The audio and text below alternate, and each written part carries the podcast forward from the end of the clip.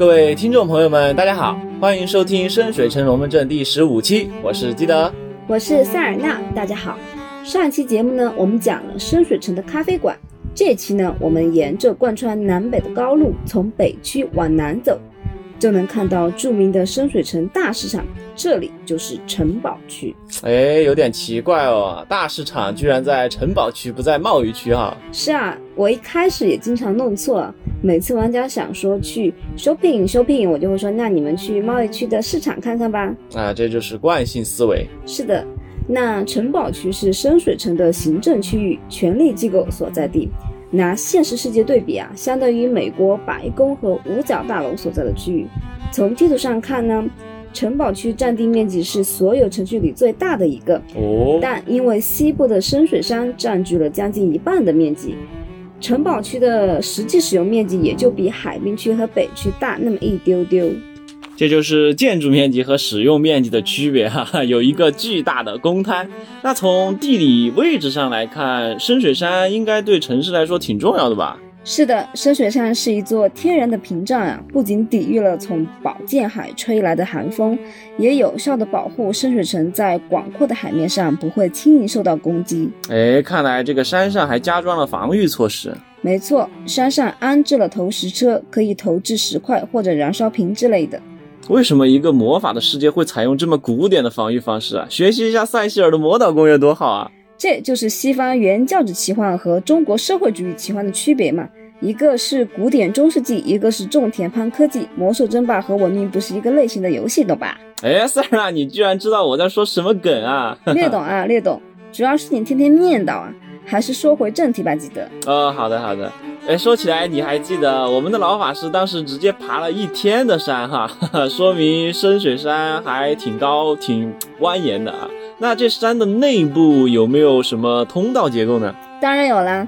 据说那些隧道啊，在很久很久以前就存在了，也不知道是谁挖掘的。在以前啊，这些隧道多用于走私、逃跑、偷渡啊什么的。现在呢，都收归国有了。嗯，大部分都在城市卫兵的管控下。城市卫兵不是城市守卫吗？哎，咱们深水城的第二道防御力量啊，终于登场了。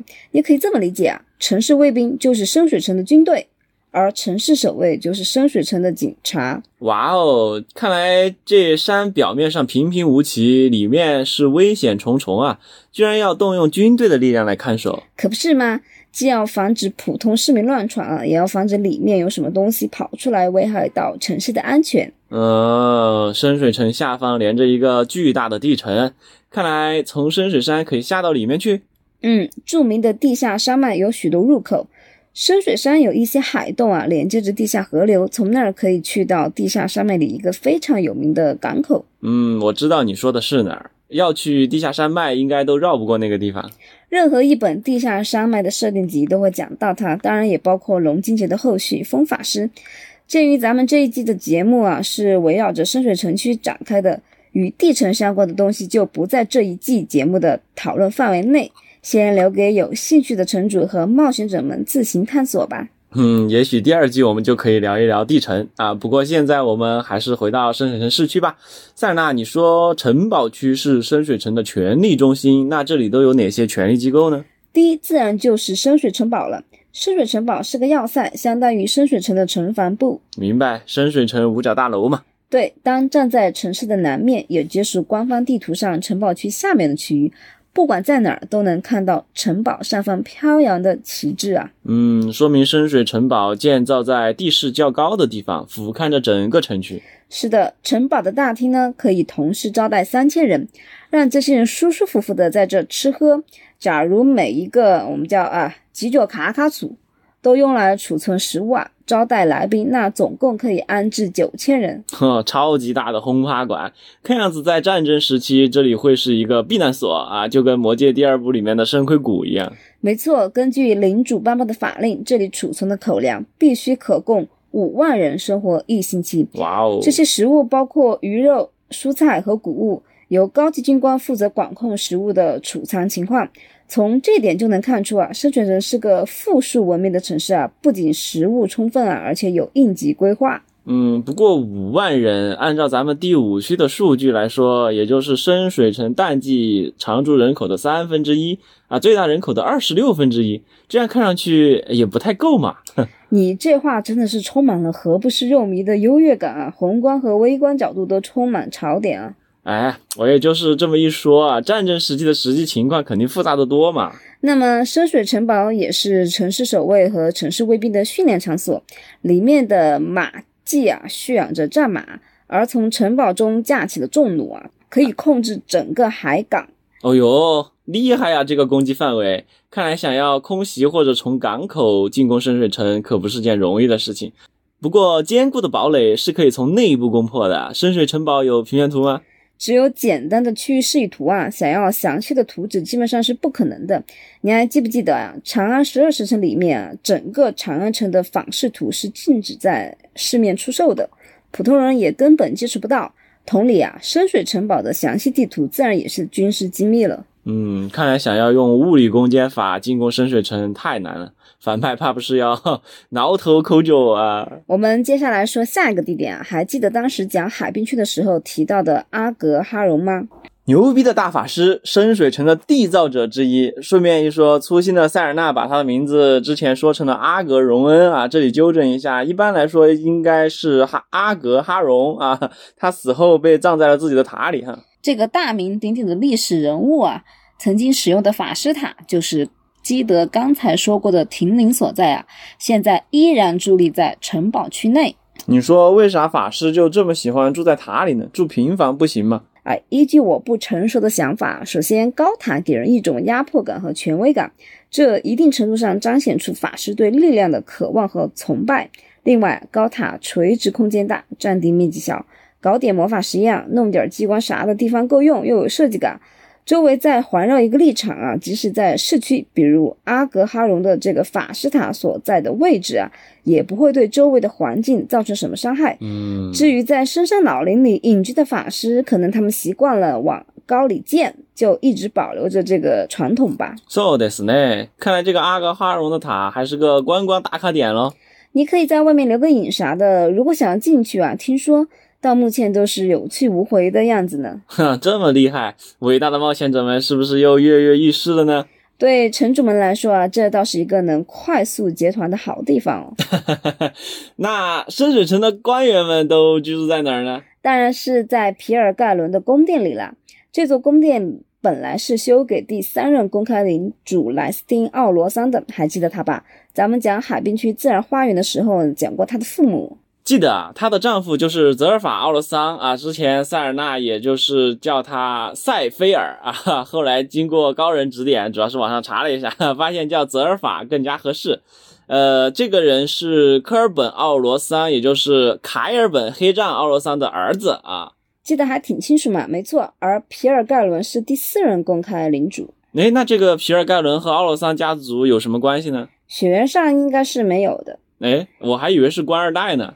那说起奥罗桑家族的二代啊，就又是一个很有意思的话题了。哎呦，我就喜欢听这些费伦秘史，快讲讲吧。故事倒也不长啊。当年莱斯汀和泽尔法为了表示对科尔本尊敬啊，将自己的儿子也取名叫科尔本，也就是科尔本 the younger。在一三一一年和一三一四年啊，泽尔法与莱斯汀相继离世。科尔本就是大的那个，也就是科尔本黑杖呢，就秘密返回了深水城。然后到了一三二一年，也就是大概八年之后呢，小科尔本就是黑杖的孙子，这个时候动身去太空漫步，探索多元宇宙去了。你这是死了的委婉表达吗？不，字面意义上的探索多元宇宙。哎呦，家族传承，看来也是个法师大佬啊。那么有意思来了，老科尔本黑杖啊。就此开始以小科尔本的身份啊重新出现，也就是说，大众以为是黑杖孙子的科尔本啊，其实是黑杖本人啊。我是我自己的爷爷，好家伙，这个是我和僵尸有个约会二啊。所以啊，不能再扯远了。说回与此关系不大的皮尔盖伦啊，呃，在他在任的时候啊，大众就用他的名号一直来称呼这个宫殿，以示尊敬。莱斯汀呢，只当了短短六年领主。皮尔盖伦呢，几乎有六十年的时间都在位，大家也就习惯了，宫殿称呼呢也就这么流传至今。啊，只能说祝大家身体健康哈。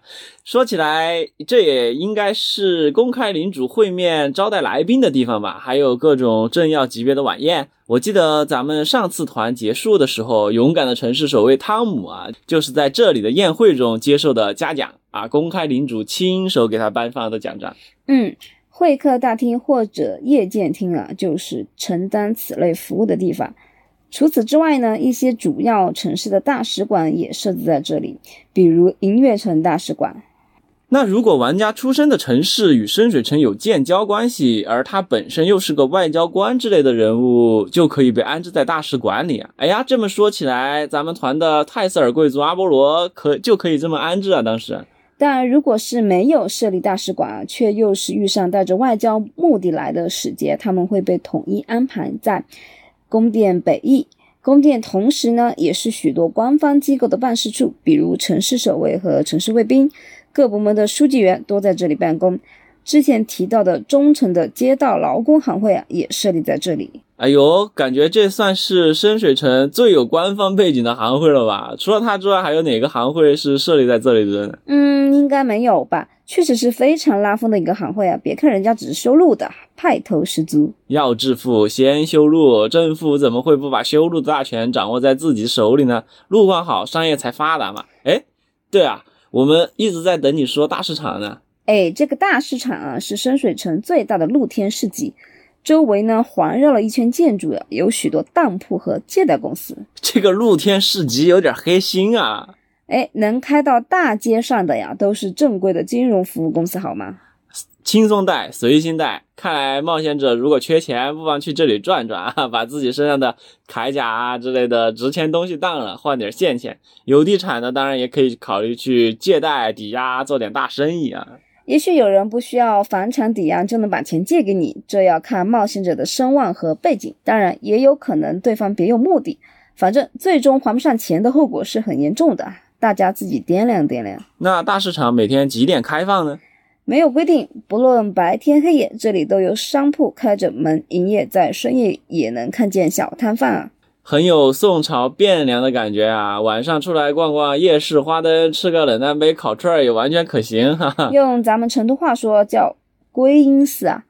就算是普通市民，也可以在这里尽情享受热闹丰富的夜生活。嗯，所以整个市场是那种中间流动摊位啊，周围固定商铺的商业广场的感觉哈，很有生活气息，而且大量的个体户，他们的小店呢，就是那种可以讨价还价的地方。哎，这顶帽子多少钱？二十，十块卖不卖？十块，十块都不得成本价啊！不卖我可走了。哎，要得嘛，十块钱就拿走嘛。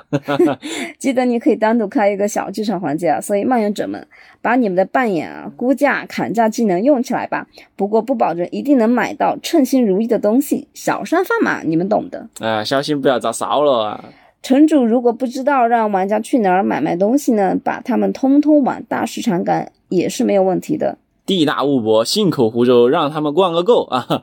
不过还是建议城主们提前准备一下商店的类型和物品列表，嗯，好好设计一下，绝对会有宾主尽欢的购物体验。现实里的没啥钱啊，可以在幻想的世界里面开展几百几千个金币的大交易嘛。好了，说完大市场，咱们再说说城堡区另外一座有名的塔，这就是黑杖塔。哎呦，这不是刚聊过它吗？现在黑杖的持有人是大法师瓦杰拉萨法尔，史上最年轻的黑杖持有人。他负有使用所有魔法和资源来保护这城市免受威胁的责任啊！诶，他和老科尔本是什么关系呢？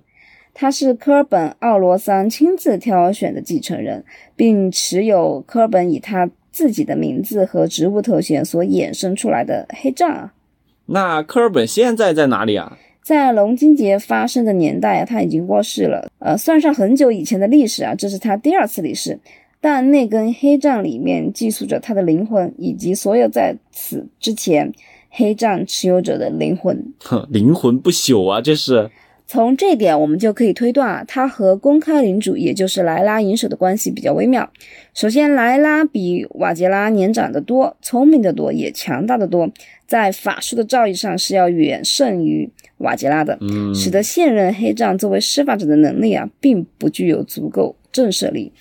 其次，瓦杰拉手里的黑杖还寄存有她丈夫的灵魂。你这个描述就充满了打小三的感觉啊！莱拉应该很想拥有这根法杖，毕竟那是她丈夫留下来的东西吧？总之，除非是官场应酬啊，他俩会尽量避开对方。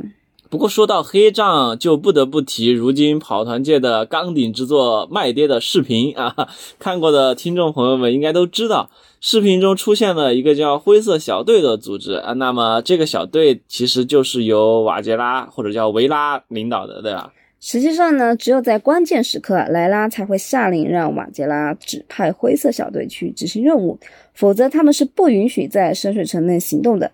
但瓦杰拉暗中集中了其中的精英队员啊，派他们执行一些未经授权的任务。哎，三版规则里面其实有一个进阶职业，叫做挥手执法者，呃，应该描述的就是这么一大批人吧。我觉得莱拉银手应该也知道这事儿啊。嗯，毕竟是亡夫传下来的组织，你可以认为啊，莱拉银手是在暗中测试瓦吉拉的能力啊。